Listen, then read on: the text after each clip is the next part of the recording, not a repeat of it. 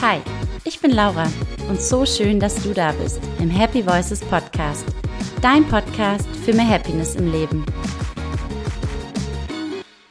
10. September. Es ist Welttag der Suizidprävention und meine Gedanken dazu, wie kann ich da nur eine Episode des Happy Voices Podcasts rausbringen? Über das Glücklichsein sprechen, wo doch der Fokus an diesem Tag darauf liegt, den Wunsch von Menschen, ihrem Leben ein Ende zu setzen, präventiv begegnen zu wollen, also die Ursachen und frühen Warnsignale von Suizidversuchen und Gedanken besser verstehen zu können.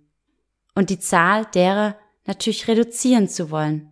An diesem besonderen Tag im Jahr geht es darum, die Möglichkeiten in den Blick zu nehmen, wie Suizid vermieden, verhindert oder zumindest jedoch die Zahl von circa 10.000 Selbstmorden pro Jahr in Deutschland reduziert werden können.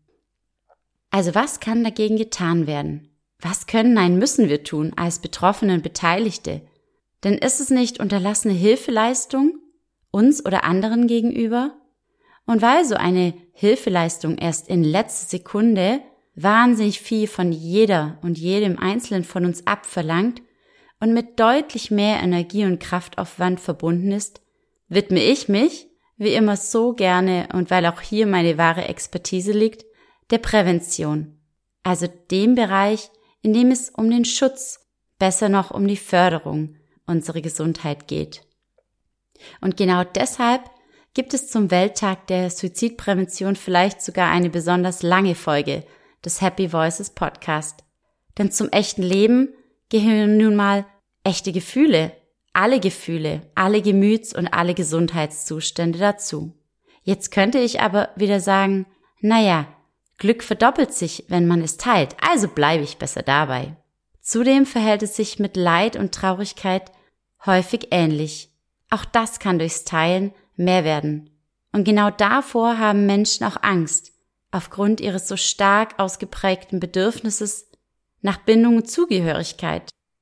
Menschen vermeiden es daher ganz gerne, negativ aufzufallen und wollen auf keinen Fall schlechte Laune verbreiten.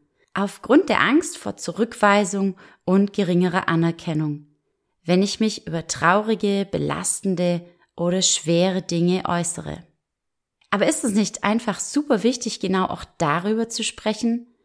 Denn wie im Falle von Suizidprävention kann es eben sogar Leben retten. Und dessen darf man sich ruhig mal bewusst werden und stolz auf sich sein. Hier erste Hilfe für sich selbst oder andere geleistet zu haben.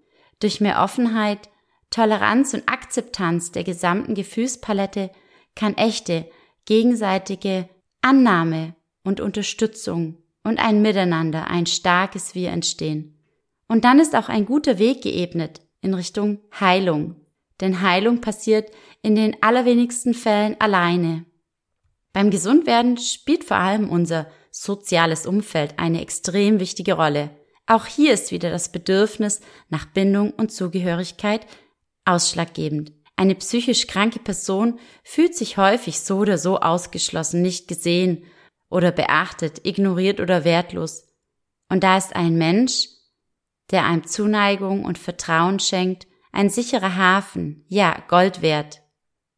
Und nachdem Krankheiten eben genauso zum Leben dazugehören wie auch Gesundheit, ist es wichtig, eben zu sprechen. Und in unserer Leistungsgesellschaft, so beobachte ich das, tun wir uns aber häufig schwer damit, Krankheit zu akzeptieren ohne zu werten. Weil Krankheiten und insbesondere psychische Störungen uns jedoch häufig das Glücklichsein und die Freude am Leben nehmen, ist es mir jetzt ein Anliegen, darüber zu sprechen. Denn genau hier, spätestens hier, setzt Prävention an. 75 Prozent der Menschen, die sich das Leben nehmen, haben an Depressionen oder Angststörungen gelitten. Der Grund dafür ist wohl, dass in dem Moment, indem es einer Person bewusst wird, dass sie psychologischen Support benötigt, in den allermeisten Fällen bereits einige Wochen, Monate, wenn nicht sogar Jahre des inneren Ringens, der inneren Unsicherheit, größte Selbstzweifel und ganz viel Leid vergangen sind. Und dann nehmen diese Menschen vielleicht aus eigener letzter Kraft oder mit Hilfe von Unterstützung doch irgendwann Kontakt auf und hoffen auf die ein oder andere Hilfe, auf einen Strohhalm, den sie greifen können. Und was passiert dann? Erstmal muss da noch im Schnitt vier Wochen auf einen ersten Beratungstermin gewartet werden. Was bedeutet das nun für einen kranken Menschen? Weitere 30 mehr oder weniger schwarze Tage bis zum Erstgespräch. Während du also, stell es dir vor, weiter Tag für Tag unter depressiven Verstimmungen leidest. Und dann endlich, nach einem ersten psychologischen Gespräch, vergehen im Schnitt weitere fünf Monate bis zu einem Therapiebeginn. Also ein knappes halbes Jahr, bis einem psychisch kranken Menschen geholfen wird. Stell dir mal vor, du müsstest mit einer anderen Diagnose wie einem Bandscheibenvorfall, einer Krebserkrankung, einer Grippe oder was auch immer so lange auf Hilfe warten. Was heißt das nun? Sehr wahrscheinlich braucht es einfach mehr PsychotherapeutInnen. Aber wo bekommen wir die nur so schnell her? Auf dieses Problem gebe ich ganz offen zu, habe ich keine passende Antwort. Wofür ich aber vielleicht eine Lösung parat habe, ist auf die Frühprävention. Also die Prävention, die ganz frühzeitig vorbereiten auf mögliche psychische Erkrankungen, auf das Identifizieren von Risikofaktoren und die Stärkung der mentalen Gesundheitskompetenzen. Sich vor einer Erkrankung wie Depression oder Angststörungen zu schützen, klappt natürlich nur bedingt, denn es kann jede und jeden von uns treffen. Und zwar meistens sind es genau die Menschen, die besonders engagiert sind, die alles geben, ihr Bestes geben, die viel erreichen wollen oder bereits viel erreicht haben. Aber auch genau die Menschen, die für jeden da sind, die sich um alles kümmern, die alles im Griff haben und plötzlich entgleitet ihnen alles. Das ist Depression, die Kontrolle zu verlieren über sich und das eigene Leben, die Verbindung zu sich selbst. Häufig, und das ist ein weiteres Problem, sind Depressionen mehr oder weniger unsichtbar. Erstens, weil du es in dem Moment aus deiner Perspektive selbst gar nicht erkennst. Und zweitens, weil wir dazu neigen, wie bereits zu Beginn kurz geschildert, bestimmte Symptome bzw. Gefühle zu vermeiden oder zu verstecken. Und so sind die Symptome teilweise lange Zeit gar nicht offensichtlich sichtbar. Nicht für Betroffene, aber auch nicht für Angehörige. Es gibt viele Arten von Depressionen und demnach auch eine Vielzahl unterschiedlicher Verläufe und Symptome. Und auch wenn keine Depression gleich ist, hilft es zu wissen, dass man nicht alleine ist. Denn statistisch gesehen trifft es 16 bis 20 Prozent der Menschen mindestens einmal in ihrem Leben.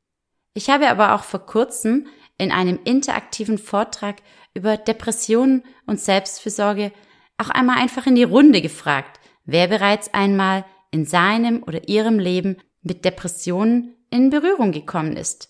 Entweder selbst als Betroffene, Betroffener oder als Beteiligte, Beteiligter. Also wer jemanden in seinem sozialen Umfeld kennt. Und weißt du, was die Antwort war? 80 Prozent der TeilnehmerInnen haben mit Ja geantwortet. Jetzt könnte man sagen, dass eben genau diese Menschen entweder selbst schon mit psychischen Erkrankungen in Berührung kamen, einen Bezug wirklich dazu haben und deswegen auch an diesen Vorträgen interessiert sind. Aber wäre es nicht umso wichtiger, auch die Menschen zu erreichen, die dieses Thema ausblenden, so als ob es gar nicht da wäre, beziehungsweise als hätten sie damit nichts zu tun? Deutschlandweit leiden etwa fünf Millionen Menschen unter Depressionen. Aber wie hoch ist wohl die Dunkelziffer? Also die Zahl derer, die sich entweder noch nicht bewusst sind oder nicht die Kraft haben, es sich einzugestehen oder den Mut, damit rauszugehen, um die notwendige Unterstützung zu erhalten. Ich weiß es nicht. Ich vermute möglicherweise doppelt so viele. Also was können wir tun? Was ist nun meine konkrete Lösung und mein Wunsch für mehr mentale Gesundheit und damit hoffentlich weniger Suizide in unserer Gesellschaft? Ich wünsche jedem Menschen ein glückliches Leben. Denn das wünscht sich doch eigentlich auch jede, jeder für sich selbst. Es ist ein weiteres Grundbedürfnis. Und zwar das nach Lustgewinn und Unlustvermeidung. Also trage ich meinen Teil, den ich dafür leisten kann, bei. mit dem Fokus auf die psychologischen Grundbedürfnisse nach Klaus Grave und mit meinem Kernthema der achtsamkeitsbasierten Stressbewältigung.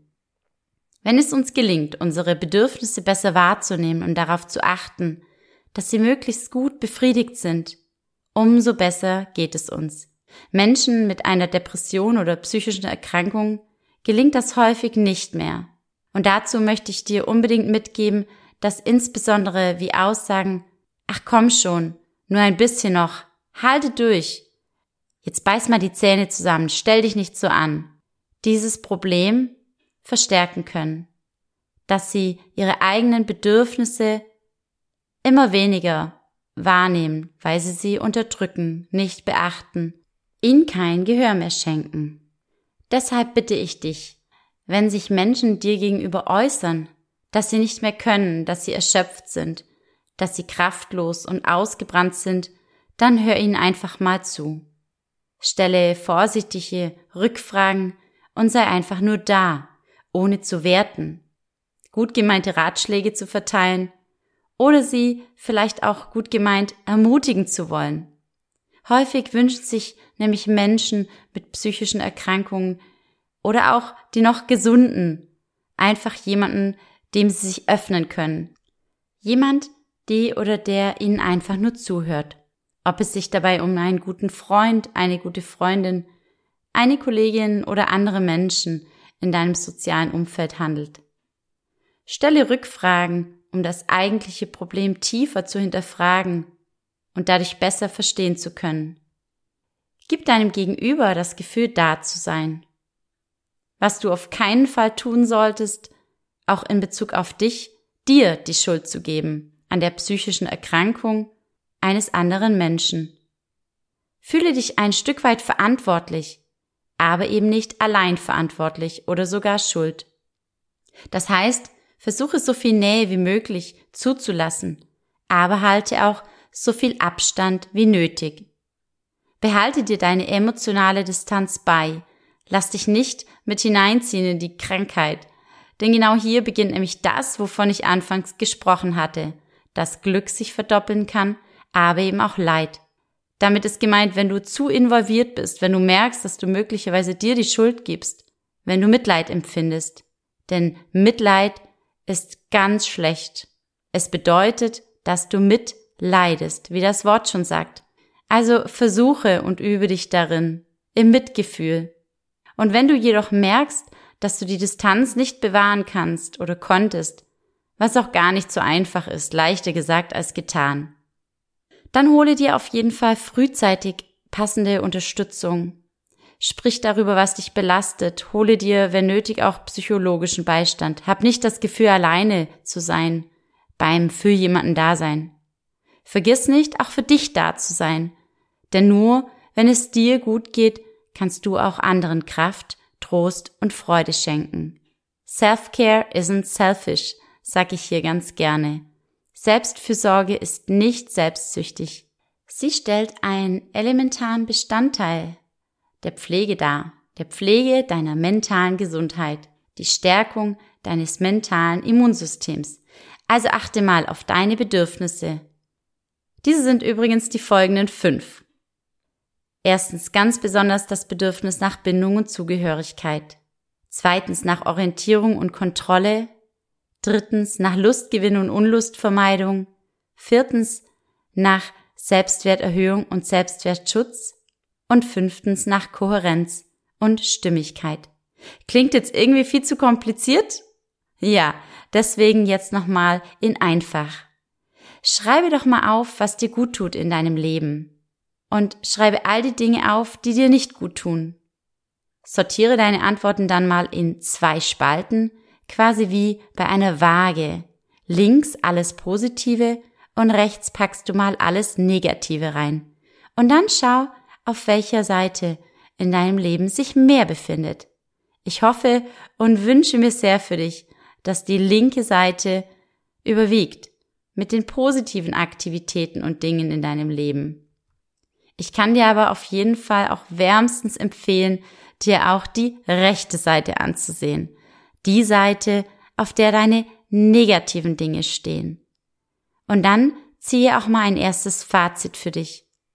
Bist du so zufrieden oder möchtest du etwas verändern? Wenn ja, dann empfehle ich dir auch mal in Episode 19 reinzuhören. Hier erzähle ich dir ein bisschen was zum Thema Veränderungen in unserer immer komplexer werdenden Welt und wie du deinen Weg finden kannst, besser und vor allem gelassener durch unruhige Zeiten zu steuern. Vielleicht passt auch ganz gut Folge 23 zu dir, in der ich übers Nein sagen spreche und darüber, wie du lernen kannst, mehr und mehr zu dir zu stehen, denn jedes Nein ist ein Ja zu dir und deinen Bedürfnissen. Und die sind doch mindestens genauso wichtig wie die anderer. Und jetzt am Ende dieser Folge angekommen, wünsche ich nicht nur dir, auf dich und deine mentale Gesundheit zu achten, diese zu schätzen und zu schützen, sondern vor allem wünsche ich es mir für unsere Gesellschaft, die eigentlich voller Wohlstand ist, in Bezug aber auf die 10.000 Menschen, die sich jedes Jahr das Leben nehmen, doch noch mehr aufeinander zu achten, füreinander sorgen sollte. Weg vom ausschließlichen Ich hin zum Wir. Und falls du bereits mit Depressionen, krankhaften Angstzuständen oder Panikattacken konfrontiert bist, dann wünsche ich dir so sehr, dass du das Glück hast, die Unterstützung zu erhalten, die jeder Mensch verdient hat. Und was ist das? Ganz einfach. Einen, eine liebevolle, verständnisvolle und mitfühlende Gesprächspartnerin. Und genau diesen wünsche ich von Herzen, dass es ihnen gelingt, wirklich nur mitzufühlen und nicht mitzuleiden. Und egal ob gesund oder krank, wünsche ich mir, dass es uns gelingt, wir weg vom Wer ist schuld denken kommen und auch ein Stück weit weg vom sofortigen und schnellen Lösungen finden zu wollen. Denn es geht im ersten Moment einfach nur einmal darum, wirklich füreinander da zu sein, zuzuhören, Fragen zu stellen und zu verstehen. Ziel sollte sein, dass sich niemand, egal ob Betroffene, Betroffener, Beteiligte, Beteiligte, das Gefühl haben muss, alleine mit einer psychischen Erkrankung zu sein. Es gibt übrigens auch eine 24-7 Hotline, die Telefonseelsorge der Diakonie, an die man sich jederzeit wenden kann. Und natürlich gibt es super viele hilfreiche Internetseiten, die ich dir in den Shownotes verlinke. Schau mal rein, auch wenn du noch mehr zum Thema Suizidprävention wissen willst. Bis bald zur nächsten Folge im Happy Voices Podcast, wo mein Talkgast Benny Achenbach von seiner echt schwierigen Zeit durch mehrere Insolvenzen hindurch berichtet und was heute als Head of Human Resources bei Just Spices, dreifacher Vater und Working Dad Podcast Host, was für ihn Happiness bedeutet, wie er sich selbst und anderen Freude schenkt. Um diese Folge nicht zu verpassen, lass doch gleich dein Abo da oder mach mir eine kleine Freude und schenk mir eine 5-Sterne-Bewertung bei Apple Podcasts. Und im Falle dieser wichtigen und ganz besonderen Folge mit dem Thema Suizidprävention freue ich mich natürlich auch, wenn du sie auf deinen Social-Media-Kanälen teilst. Ich danke dir von Herzen, wünsche dir alles Liebe und sage bis bald. Deine Laura.